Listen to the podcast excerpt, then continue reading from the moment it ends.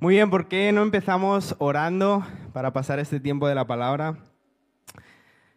Jesús, te amamos y en esta mañana pedimos que tu Espíritu Santo nos hable.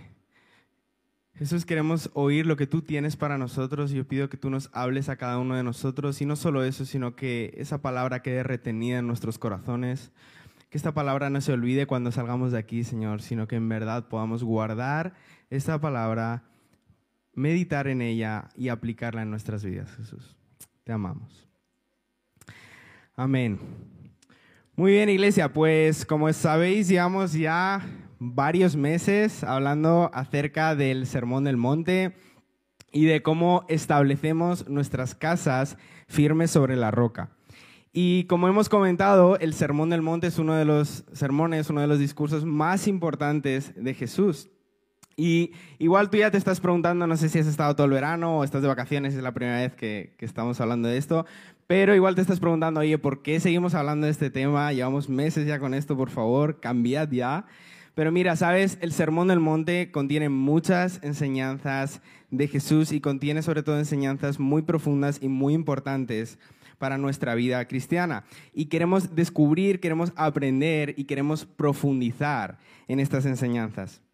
Pero sabes, esto no se queda solamente en un aprendizaje. Yo creo que uno de los versículos más importantes de este, sermón eh, lo encontramos en Mateo capítulo 7, versículo 24, que dice, por tanto, cualquiera que oye estas palabras mías y las pone en práctica será semejante a un hombre sabio que edificó su casa sobre la roca. Y sabes, no estamos buscando solamente aprender las enseñanzas de Jesús, conocer las enseñanzas de Jesús, sino que sean una realidad en nuestra vida, que las podamos poner en práctica. Así que quiero animarnos a que salgamos hoy decididos a no solamente escuchar y entender las enseñanzas de Jesús, sino a que se hagan una realidad en nuestra vida. Y sabes, ¿cómo podemos hacer esto? Pues es muy sencillo. Remóntate al primer día que empezamos hablando de, este tema, de, todas estas predicaciones, y piensa cómo estaba tu vida en ese momento. Ahora piensa cómo está tu vida ahora. Si no ha cambiado nada, hay algo mal. ¿Vale? Así que tienes la oportunidad de ir a nuestro canal de YouTube, ver las predicaciones, volver a verlo todo y decir, ok, ahora ya no solo quiero aprenderlo, sino quiero que sea una realidad en mi vida. ¿Vale? Así que, dicho esto, Vamos a seguir con estas enseñanzas y hoy eh, la enseñanza de Jesús que vamos a estar viendo la podemos leer en Mateo capítulo 7, versículos del 15 al 20. Y lo leemos en Mateo 7 del 15 al 20 y dice, guardaos de los falsos profetas que vienen a vosotros con vestidos de oveja, pero por dentro son lobos rapaces. Por sus frutos los conoceréis. ¿Acaso se recogen uvas de los espinos o higos de los abrojos? Así, todo buen árbol da buenos frutos, pero el árbol malo da frutos malos. No puede el buen árbol dar malos frutos, ni el árbol malo dar frutos buenos. Todo árbol que no da buen fruto es cortado y echado en el fuego. Así que por sus frutos los conoceréis. Y spoiler, hoy vamos a estar hablando acerca de los frutos. Así que eh, no sé si te has dado cuenta, pero las semanas anteriores hemos estado viendo las características que hacían una casa firme. Una casa firme es decir, una vida en Jesús firme. Y cómo nosotros podíamos construir casas firmes, cómo nosotros podíamos construir vidas firmes que se mantuvieran establecidas, no importa si venía una tormenta o venía una situación difícil. Así que hoy vamos a ver que las casas firmes son conocidas por sus frutos.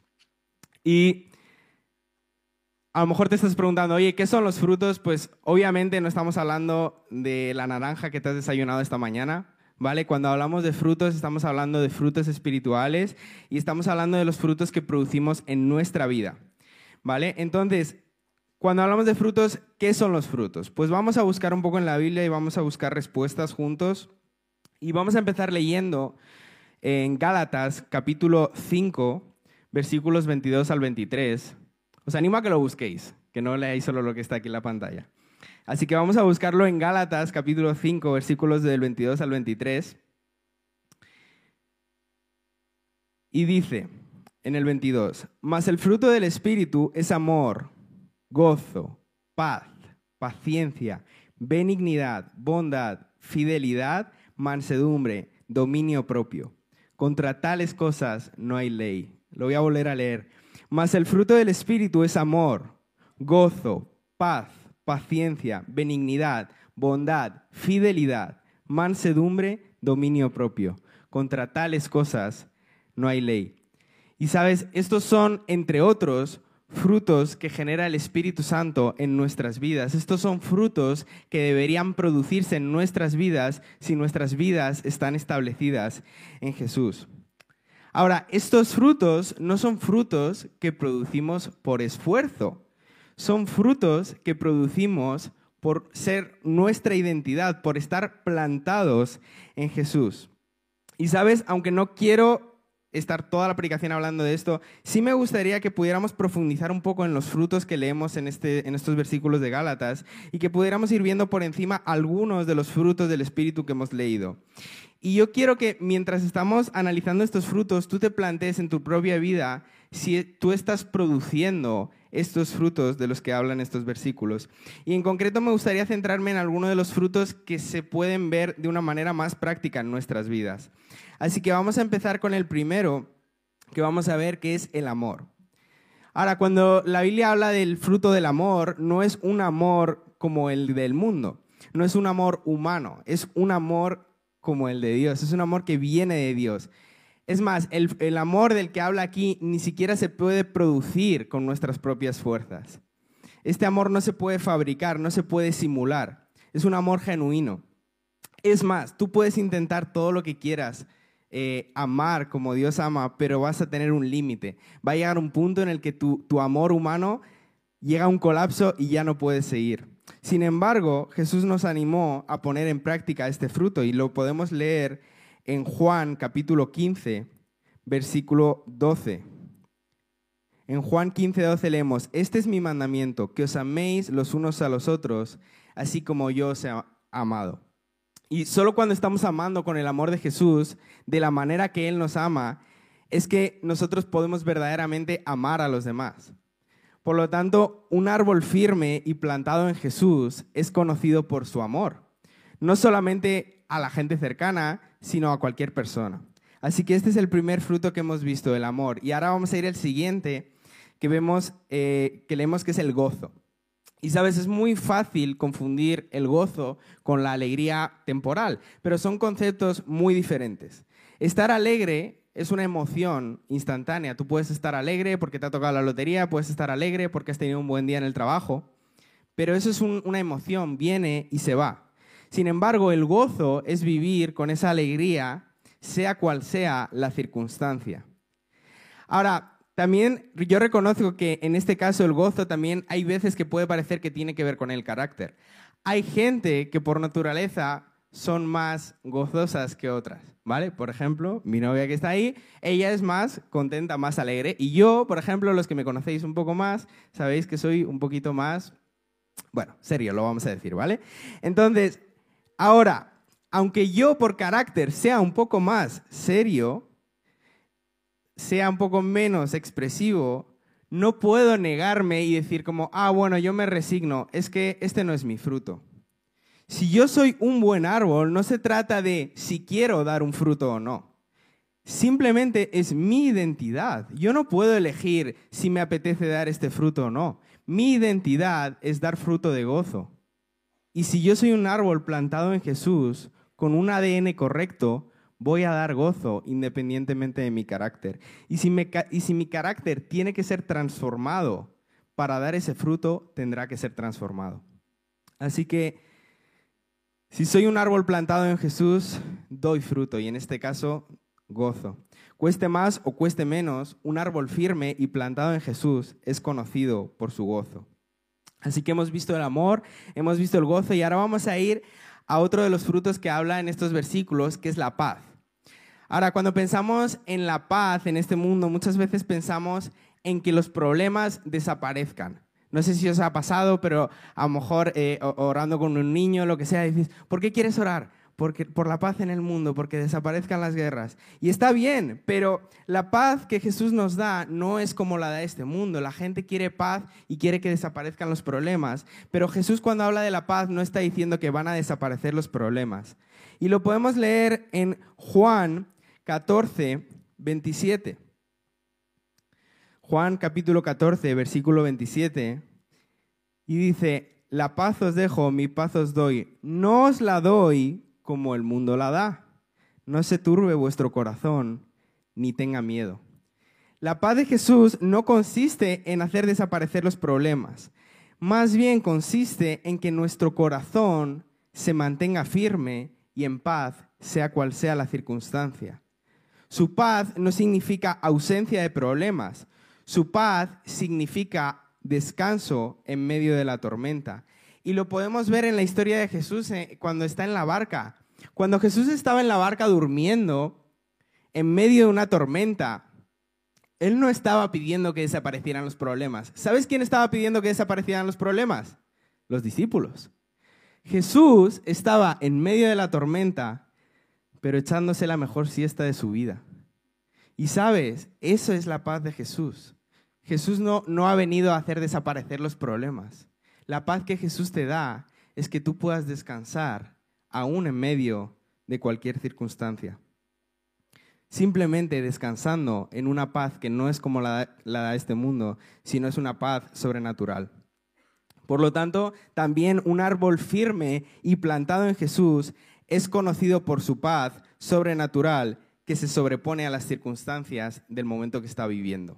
¿Vale? Así que de momento hemos visto el amor, hemos visto el gozo, hemos visto la paz y vamos a ver uno más que es la paciencia. Ahora, la paciencia es uno de estos frutos que, no sé a lo mejor vosotros, pero yo os puedo decir que en mi generación ha caducado. Ya no hay paciencia. ¿Sabes? Vivimos en un mundo que no espera a nada y a nadie. Lo queremos todo instantáneamente y no estamos dispuestos a esperar a nada. La paciencia simplemente ha desaparecido de nuestro diccionario. Sin embargo, Pablo nos dice que la paciencia es uno de los frutos del Espíritu. Y la paciencia no simplemente es ser pacientes o esperar a algo, sino también es ser pacientes con otras personas. Y lo podemos leer en Efesios capítulo 4, versículo 2, que dice, con toda humildad y mansedumbre, con paciencia, soportando, soportándoos unos a otros en amor. Y en este sentido, la paciencia tiene que ver mucho con el amor. Ser pacientes también es soportarnos unos a otros, ser pacientes unos con otros, cubrir las faltas los unos de los otros. Y sabes, yo tengo que ser sincero, este es uno de los frutos que más me cuesta. Porque el otro día estaba pensando y, por ejemplo, yo pienso en mi trabajo y hay veces que cuando estoy trabajando y, por ejemplo, viene un chico nuevo y le tengo que explicar las cosas y se las explicas una vez y no lo entiende. Y se las explica otra vez y tampoco lo entiende. Y ya la quinta, a lo mejor te estás empezando a plantear, oye, ¿cuándo lo va a entender este chaval? Pero sabes, la paciencia es uno de los frutos del Espíritu. Y aunque yo reconozco que a lo mejor a mí me cuesta un poco, sé que es algo que tengo que cambiar y sé que es un fruto que debería estar dando en mi vida. Y me gusta tener este ejemplo de mi propia vida en el cual veo un fruto que me cuesta dar, porque también me gustaría hablar de este caso, de este ejemplo, de qué hacemos cuando no estamos dando un buen fruto en un área de nuestra vida, pero sabremos que deberíamos estar dándolo. Ahora, si yo me estoy dando cuenta que no estoy dando un buen fruto en mi propia vida, en cualquier área de mi vida, con cualquier fruto, tengo dos opciones. La primera opción es decir, soy un mal árbol, no valgo para nada, no tengo una identidad correcta, nunca voy a poder dar un buen fruto porque no soy un buen árbol. Voy a ser así para siempre. Esa es, esa es una de las actitudes que puedes tener.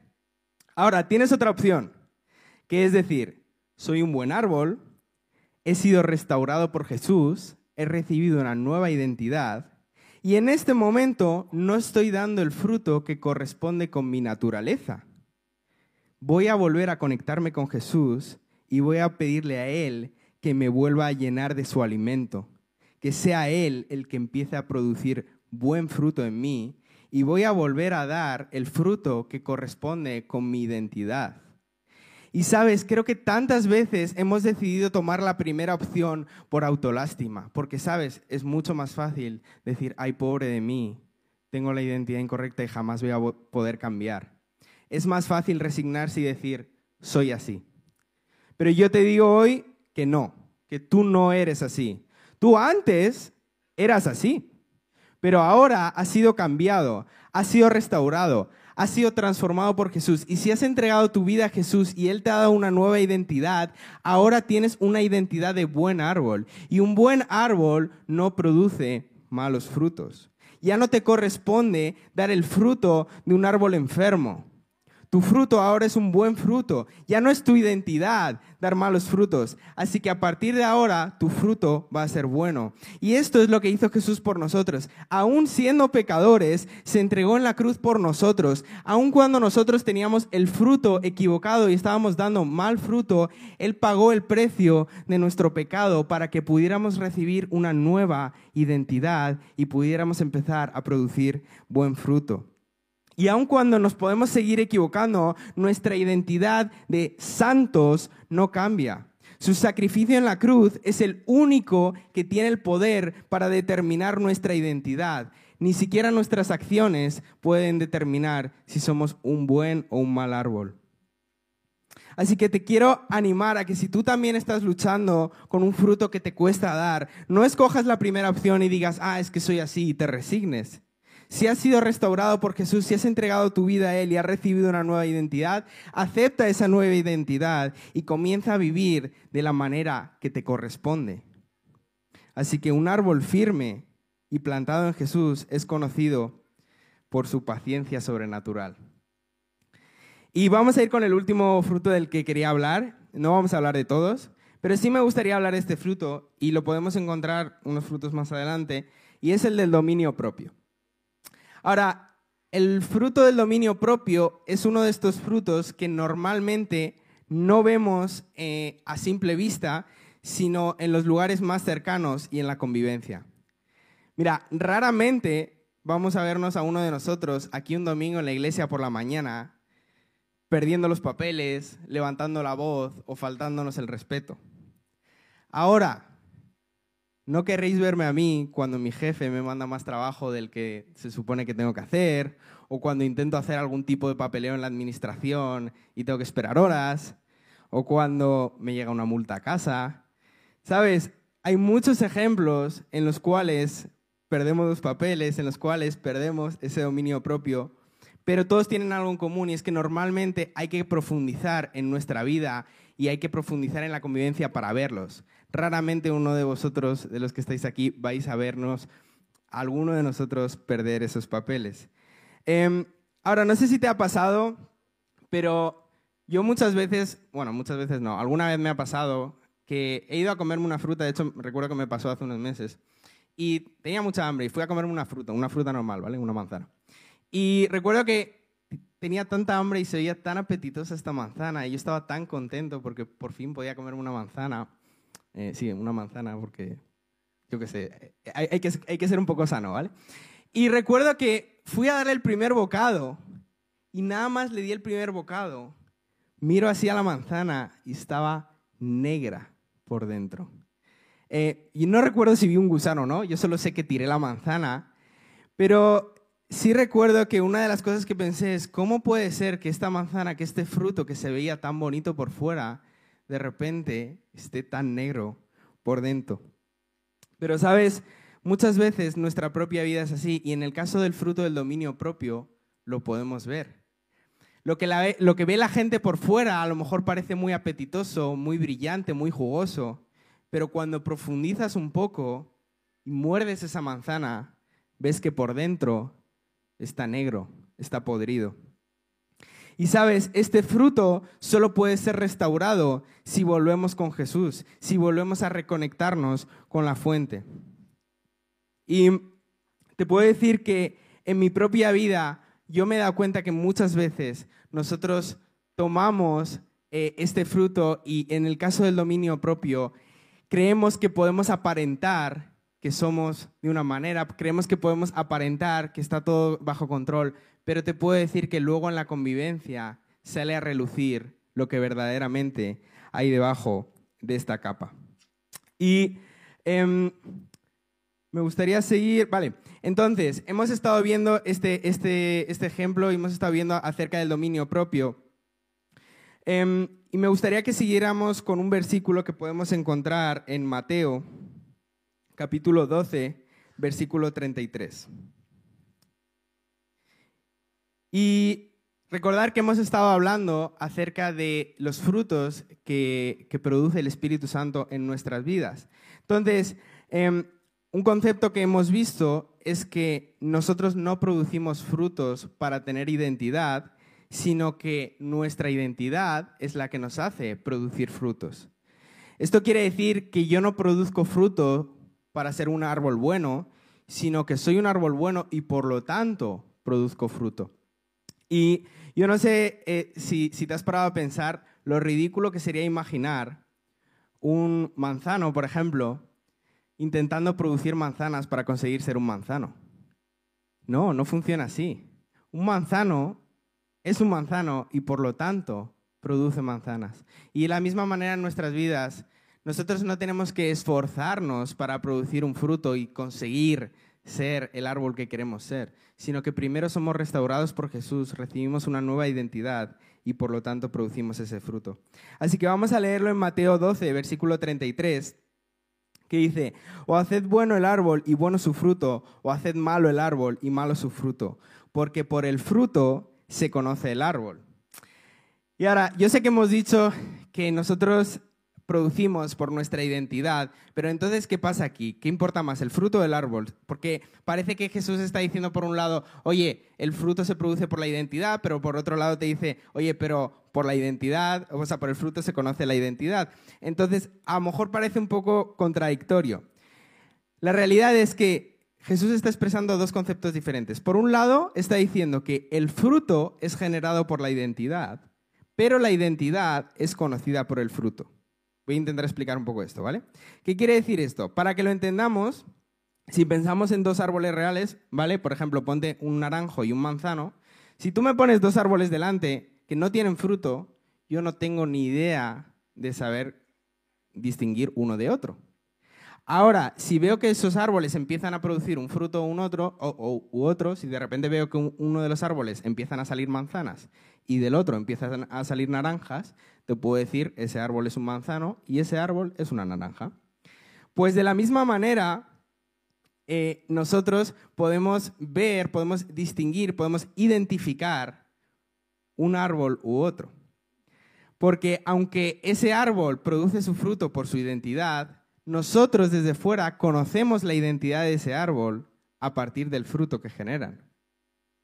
Y esto aplicado a nuestras vidas quiere decir que si nosotros queremos saber si una persona está bien, está firme en Jesús, si su árbol está sano o si incluso nosotros estamos bien o nuestro árbol está sano, podemos ver los frutos que está generando. Está generando frutos de amor, de gozo, de paz, de paciencia, de dominio propio. Entonces podemos saber que es un buen árbol plantado en Jesús. De lo contrario, sabremos que ese árbol no está bien fundamentado en Dios. Ahora, yo sí creo que hay una advertencia que debemos tomar muy en serio, y es que no se puede producir un fruto que no pertenece a tu identidad, pero sí se puede aparentar ser otra persona. Y me gustaría que leyéramos esto en el primer versículo de los que habíamos leído de Mateo 7, que es Mateo 7, versículo 15. Y leemos en el versículo 15 y dice, cuidaos de los falsos profetas que vienen a vosotros con vestidos de ovejas, pero por dentro son lobos rapaces. Y Jesús aquí nos está dando una advertencia. Sabes, los frutos no se pueden simular, pero como dice aquí, sí te puedes vestir de oveja la identidad sí se puede aparentar. Ahora, la pregunta es, si no se pueden producir otros frutos, porque Jesús ya nos ha dicho que un buen árbol produce buen fruto y un mal árbol produce mal fruto, ¿cómo se puede aparentar ser una oveja si no lo eres? Pues entre otras cosas, a través de las obras. Y sabes, muchas veces como cristianos hemos confundido el concepto de las obras con el concepto de los frutos. Pero hoy me gustaría que viéramos algunas diferencias que podemos encontrar. Sabes, recoger eh, frutos no es lo mismo que producir frutos. Son dos conceptos un poco diferentes. Y como decíamos, muchas veces hemos confundido estos dos conceptos y yo creo que es entendible. ¿Por qué? Porque hay muchas parábolas que hablan acerca de los frutos, pero no todas las parábolas están hablando en el mismo sentido de los frutos. No todas ellas están expresando la misma idea. Y normalmente Jesús se refería en las parábolas de los frutos en dos sentidos diferentes. En uno de ellos, nosotros éramos los sembradores, cosechadores, en definitiva éramos los trabajadores. Por ejemplo, lo podemos leer en Mateo capítulo 9, versículo 38, cuando eh, Jesús nos dice, por tanto, rogad al Señor de la mies que envíe obreros a su mies. En ese caso, ¿quién son los obreros? Pues nosotros, ¿no? También lo podemos leer en Gálatas 6.9 y dice, no nos cansemos de hacer el bien, pues a su tiempo, si no nos cansamos, segaremos. Entonces, en estos versículos, nosotros no somos árboles, nosotros somos los trabajadores, somos los obreros. Y en estos, pues como, como obreros que somos, trabajamos para recoger un fruto. Y en este contexto, cuando la Biblia habla de cosechar, de generar fruto, está hablando de obrar, de servir, de compartir el Evangelio con otras personas, de hacer el bien, como leíamos en Gálatas. Y todo esto son obras, son actos, ¿no? Em, entonces, en estos contextos, en estos versículos, nosotros somos obreros y por lo tanto obramos. Sin embargo, aparte del versículo que hemos leído del Sermón del Monte, encontramos otros versículos en el que también está hablando de, árboles, de frutos, pero en otro contexto. Por ejemplo, lo podemos encontrar en Mateo 13, versículo 8. Mateo 13, 8 dice, y otra parte cayó en la tierra buena y dio fruto, algunas semillas a ciento por uno, otras a sesenta y otras a treinta. Entonces, en estos versículos, nosotros, a lo mejor parte de nosotros somos los que estamos echando las semillas, pero en este mismo contexto también está hablando acerca de los frutos y de los árboles en el contexto en el que nosotros somos los árboles que estamos produciendo frutos. Y en estos versículos Jesús no se está refiriendo a nosotros como obreros o como trabajadores, sino que se está refiriendo a nosotros como árboles. Esto quiere decir que en el contexto de estas parábolas nosotros no tenemos que obrar para recoger frutos, sino que producimos frutos por nuestra identidad. Entonces vemos que las obras tienen que ver con el hacer y los frutos tienen que ver con el ser. Cuando vemos que no es lo mismo recoger frutos que producir frutos, podemos ver que las obras tienen que ver con, acciones, tienen que ver con el, estoy haciendo esto, estoy haciendo lo otro, y los frutos tienen que ver con la identidad. Ahora, no me malinterpretes, muchas veces van unidos. Es muy raro que tú estés produciendo frutos y no estés obrando, pero que tú estés obrando no quiere decir que tu identidad haya sido cambiada.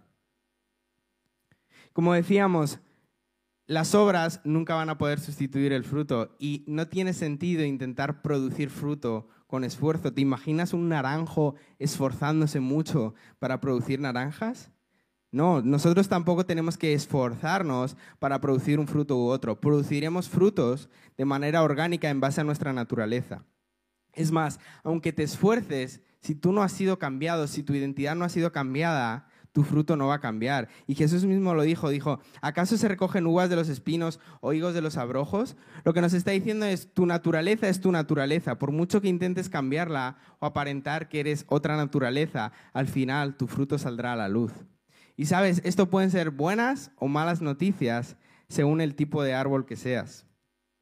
Si eres un buen árbol, un árbol que ha sido restaurado por Jesús y que ha recibido una nueva identidad, te puedo decir que no tienes que trabajar duro para producir frutos, simplemente es tu naturaleza. Ahora, si no has recibido una nueva identidad, si no has sido restaurado por Jesús, te puedo decir que puedes esforzarte todo lo que quieras por ser una buena persona, por cambiar tus frutos, por tener amor, por tener paciencia, por tener gozo, pero no vas a conseguir nada más que frustración. Porque hasta que tu naturaleza y tu identidad no hayan cambiado, tus frutos tampoco lo van a hacer. Ahora, aunque sabemos que no debemos esforzarnos para producir buen fruto, ya que es nuestra naturaleza, debemos tener cuidado con asumir que, hemos sido, que como hemos sido restaurados, automáticamente estamos produciendo un buen fruto. Porque un árbol bueno da buen fruto, sin embargo ese mismo árbol con esa misma identidad, con ese mismo ADN, puede enfermarse. Y lo vemos en Juan capítulo 15, versículos del 1 al 8, y vamos a ver la parábola del sarmiento y lo vamos a leer juntos. Juan 15, versículos del 1 al 8, y dice, Yo soy la vid verdadera y mi padre es el viñador. Todo sarmiento que en mí no da fruto lo quita, y todo el que da fruto lo poda para que dé más fruto. Vosotros ya estáis limpios por la palabra que os he hablado. Permaneced en mí y yo en vosotros. Como el sarmiento no puede dar fruto por sí mismo si no permanece en la vid, así tampoco vosotros si no permanecéis en mí. Yo soy la vid, vosotros los sarmientos. El que permanece en mí y yo en él, ese da mucho fruto, porque separados de mí nada podéis hacer. Si alguno no permanece en mí, es echado fuera como un sarmiento y se seca, y lo recogen y los echan al fuego y se queman. Si permanecéis en mí y mis palabras permanecen en vosotros, pedid lo que queráis y os será hecho. En esto es glorificado mi Padre, en que deis mucho fruto y así probéis que sois mis discípulos. Y es verdad, no tenemos que esforzarnos para dar frutos, sin embargo, sí tenemos que permanecer en Jesús y mantener nuestro árbol y nuestro fruto saludable. Porque si no lo hacemos, Jesús nos da una advertencia. Aunque hayamos sido restaurados y aunque hayamos recibido una nueva identidad, si nos desconectamos de la fuente de vida, nuestro fruto se secará. Y sabes, permanecer en Jesús no es tarea fácil. Vienen vientos, vienen mareas, sacuden nuestra casa. Sin embargo, si nuestro fundamento es fuerte, si hemos aplicado las enseñanzas de Jesús en nuestra propia vida, podemos permanecer en Jesús sabiendo que hemos sido restaurados por Él, hemos recibido una nueva identidad y además estamos viviendo en esa identidad y permanecemos conectados con Él. Y volviendo al versículo que habíamos leído antes de Mateo 7, eh, versículo 15, me gustaría que lo volviéramos a leer porque también hay otra advertencia de, lo que de la cual no hemos hablado. Y lo vamos a leer en Mateo 7, versículo 15, y dice, cuidados de los falsos profetas que vienen con vosotros con vestidos de oveja, pero por dentro son lobos rapaces. Y sabes, estos lobos, estos falsos profetas están ahí. Personas que aparentemente son discípulos, pero como esa manzana que veíamos antes, están podridos por dentro. Y creo que es muy importante que como iglesia aprendamos a identificar estos falsos profetas y aprendamos a identificar los árboles que se han podrido. Em, ahora, si yo te pregunto en este momento, ¿cuál es la persona de esta iglesia que consideras más em, madura espiritualmente o en su relación con Jesús? Es posible, a lo mejor tú no, ¿vale? Pero es posible que se te venga a la cabeza eh, la persona que has visto hacer más milagros, o la persona que has visto que predica mejor, o la persona que has visto que dirige con más pasión la alabanza. Pero, ¿sabes? Todo esto simplemente son obras. Es más, unos versículos más adelante, cuando estaba hablando Jesús, cuenta una realidad, una, una historia real, que en mi opinión es una de las más tristes de toda la Biblia. Y lo podemos leer en Mateo 7, versículos del 22 al 23. Y te animo a que lo leamos juntos. Y dice, muchos me dirán en aquel día, Señor, Señor, no profetizamos en tu nombre y en tu nombre echamos fuera demonios y en tu nombre hicimos muchos milagros, entonces les declararé, jamás os conocí, apartados de mí los que practicáis la iniquidad. ¿Sabes? Esta historia es tan fuerte. En ese día, cuando estemos delante de Jesús, muchos intentarán presentar sus obras como frutos, pero eso no es suficiente. Jesús desea y requiere una relación personal. Los frutos no son profetizar en su nombre. Los frutos no son echar fuera demonios.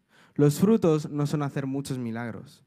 Los frutos vienen de nuestra relación personal con Jesús. Si intentas suplir la falta de relación con Jesús con obras, tu fruto seguirá estando podrido porque no habrás recibido una nueva identidad. El fruto verdadero solamente viene a través de una relación íntima, diaria y constante con Jesús. Y como discípulo te animo a buscar e identificar a, otras personas que estén dando buen fruto para aprender de ellos. Pero cuando lo hagas, no busques el que hace más milagros o el que sirve mejor en la alabanza o el líder con más don de palabra. Busca los árboles que están bien plantados en Jesús, que estén dando buen fruto y que tengan una relación personal fuerte con Él.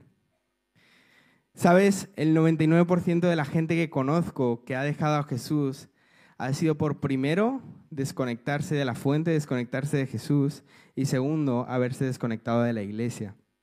Y sabes, iglesia, la advertencia de Jesús no es una broma. En Lucas 10, 3, Jesús nos dice, id, mirad que os envío como corderos en medio de lobos. Sabes, los lobos están ahí al acecho en medio de lobos. Sabes, los lobos están ahí al acecho, esperando, y solo necesitan ver que primero te desconectas de Jesús y luego te desconectas de su iglesia para entrar al ataque.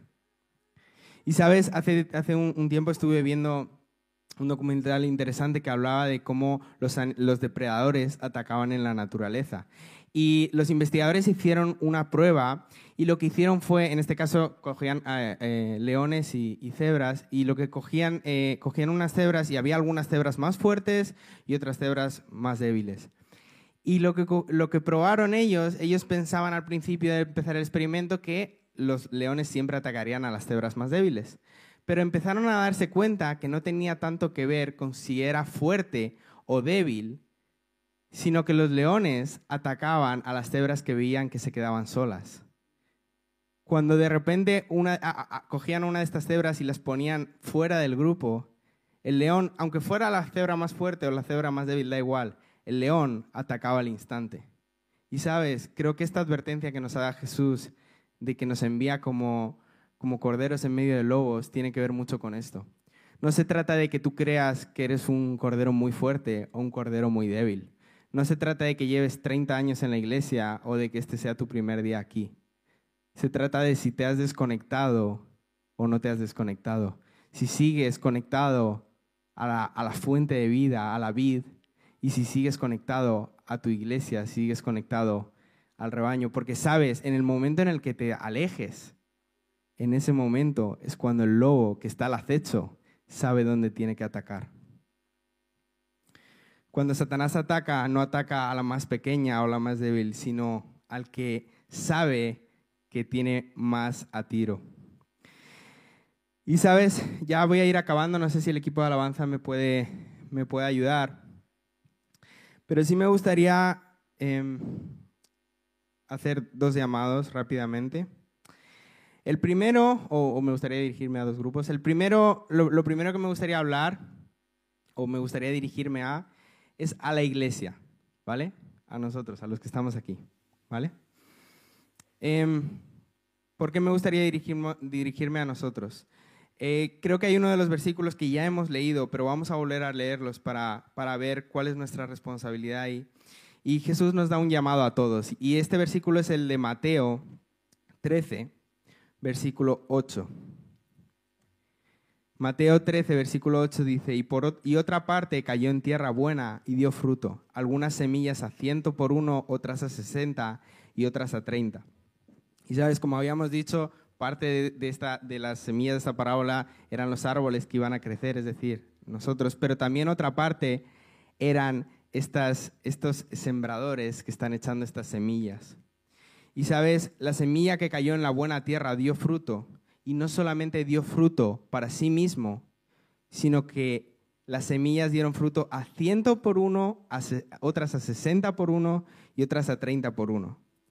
¿Sabes qué quiere decir esto? Que si tu semilla está plantada en el lugar correcto y tú estás conectado a la fuente, estás conectado a la vid, y tu semilla germina y produce un árbol, ese árbol no solo produce fruto para sí mismo, sino que debería multiplicarse. Y creo que como discípulos estamos llamados a multiplicarnos, a que nuestro fruto no solamente sea fruto para nosotros, sino que eso produzca una multiplicación. Y me parece muy interesante que Jesús pone un estándar. Y sabes, el estándar más bajo es a 30 por 1.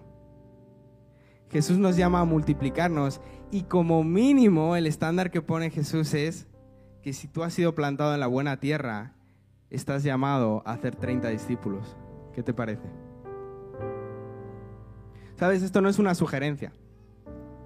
Jesús da varios ejemplos de dónde puede caer la semilla y dice que si cae en una buena tierra va a generar 30 por 1 o 60 por 1 o 100 por 1. Si tu árbol está bien establecido y dando fruto, empieza hoy mismo a sembrar. Empieza a compartir el Evangelio. Sabes, no pongas excusas. Hay mil maneras en las que lo puedes hacer. Puedes salir con el grupo de Sal y Luz, hacer evangelismo, puedes compartir el Evangelio con tus compañeros del trabajo, puedes empezar a hacer discípulos en tu vecindario. No es una opción, es parte de tu identidad como un árbol que ha sido establecido en buena tierra y que da buen fruto. Parte de tu identidad es que eres un árbol que se multiplica. Y también, por un lado, quería hablar a la iglesia, pero también te quiero hablar a ti, que es la primera vez que vienes a la iglesia, o a lo mejor has venido varias veces, o a lo mejor ya has venido un montón de tiempo, pero todavía no has tomado la decisión de seguir a Jesús.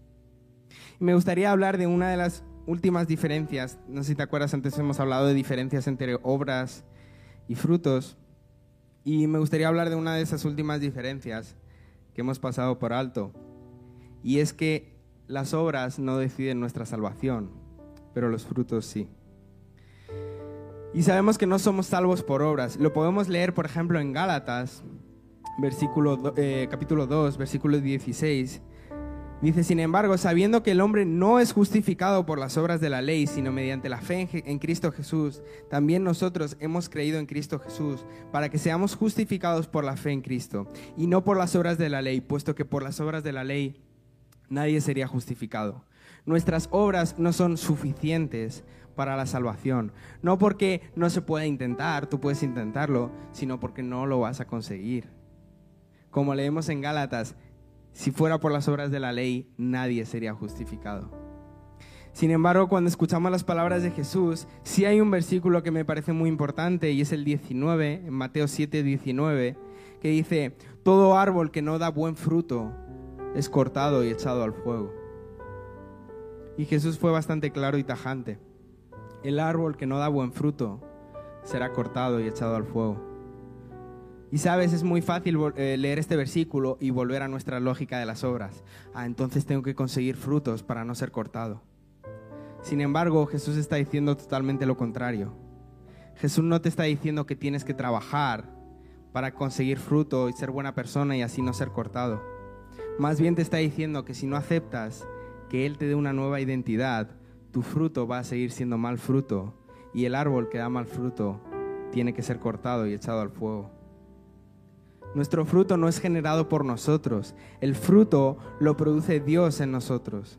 Nosotros no tenemos ni la habilidad, ni la capacidad, ni la voluntad, ni sobre todo las fuerzas para producir frutos.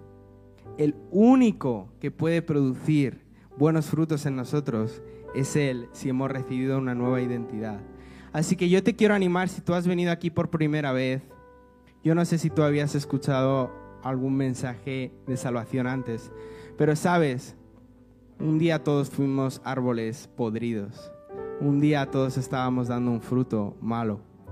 Pero Jesús vino a esta tierra y murió por nosotros y resucitó como hemos celebrado antes, con una razón, y es darnos una nueva identidad que ya no tuviéramos que seguir trabajando por intentar dar buen fruto cuando no lo conseguíamos, sino que en verdad ahora hemos recibido una nueva identidad y ahora podemos vivir como nos corresponde, como árboles restaurados, como buenos árboles que dan buen fruto. Así que yo te animo a que si tú quieres tomar esa decisión hoy, si ya estás harto de intentar esforzarte por ser una buena persona, si estás harto de intentar producir un buen fruto y no conseguir nada más que frustración, hoy es el día para que recibas una nueva identidad. Hoy es el día para que seas restaurado, para que recibas un nuevo ADN y que puedas empezar a vivir y a producir buenos frutos. Y sabes, Jesús solo nos pide dos cosas. Lo primero es que nos arrepintamos de, corazón. Esto quiere decir que si hemos estado viviendo nuestra vida en una dirección, tomamos la decisión de vivir en la dirección opuesta. Yo no sé qué clase de fruto estabas produciendo tú, porque sabes, la Biblia también habla de que los que eh, no producen buenos frutos, producen malos frutos. Yo no sé qué clase de frutos estabas produciendo, pero Jesús hoy quiere transformar eso, quiere darte una nueva identidad. Entonces lo primero es arrepentirnos de los frutos que estábamos dando y lo segundo es poner toda nuestra fe y nuestra confianza, como hemos leído en Gálatas, sabiendo que nosotros somos justificados por la fe en Cristo. Y hoy puede ser el día en el que tú recibas una nueva identidad y empieces a vivir dando un buen fruto. Así que quiero animar a la gente que sale aquí a orar que por favor salgan ahora. Y yo te quiero animar a que si tú estás ahí y hoy quieres tomar la decisión de entregar tu vida a Jesús, no tengas vergüenza. Levántate ahora y puedes pasar aquí adelante. Habrá gente orando por ti y hoy es el día para tomar esta decisión. Así que vamos a orar. Jesús, te damos gracias porque tú nos has restaurado, porque tú nos has dado una vida nueva, porque tú nos has dado la oportunidad de ser buenos árboles que producen buenos frutos. Espíritu Santo, yo pido que tú nos hables como iglesia, que podamos entender nuestra necesidad de multiplicarnos, nuestra necesidad de producir buenos frutos, no solamente para nosotros, sino para que podamos producir nuevos árboles, para que podamos extender tu reino, Jesús. Y yo pido que también, Espíritu Santo, tú toques los corazones de los que están aquí. Si hay personas aquí que no han entregado su vida a ti, que tú les toques y que hoy sea el día en el que tú cambies su identidad, Jesús. Gracias, Padre. Amén.